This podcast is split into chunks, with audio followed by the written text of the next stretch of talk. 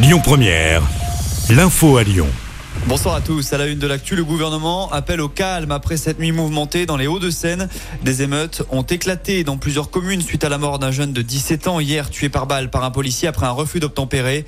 Le président Emmanuel Macron a pris la parole à la mi-journée. Je veux ici dire de manière très claire que la police, comme la gendarmerie, s'engage pour vous protéger, nous protéger et servir la République. Ils le font dans un cadre déontologique qui est défini, qui doit être respecté.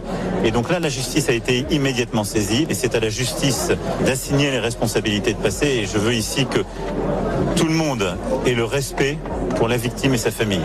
Et le respect, c'est l'affection de la nation et dire que rien, rien ne justifie la mort d'un jeune. Dans ce dossier, deux enquêtes sont en cours. La première pour refus d'obtempérer, la seconde pour homicide volontaire par personne dépositaire de l'autorité publique. Un policier a été placé en garde à vue.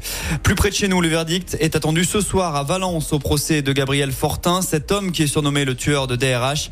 Il encourt la réclusion criminelle à perpétuité pour les assassinats et tentatives d'assassinat de trois anciens DRH et d'une conseillère Pôle emploi. Des faits qui remontent à début 2021. Le procès a débuté le 13 juin dernier. Un Lyonnais condamné pour avoir loué des appartements à des prostituées à Rouen dans la Loire voisine. Quatre biens étaient mis à disposition des travailleuses du sexe pendant plus de 18 mois. Le propriétaire, âgé de 38 ans, était payé en liquide et il ne déclarait aucun revenu. Selon le progrès, il a écopé de deux ans de prison ferme pour proxénétisme aggravé, mais il a été relaxé pour le blanchiment d'argent.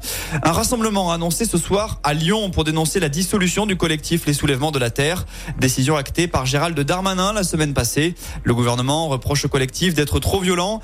Côté des défenseurs rhodaniens, le rendez-vous est donné devant la préfecture à Lyon. Rappelons que lors de la précédente manifestation mercredi dernier, une rixe avait éclaté avec des membres de l'ultra-droite Place Ampère.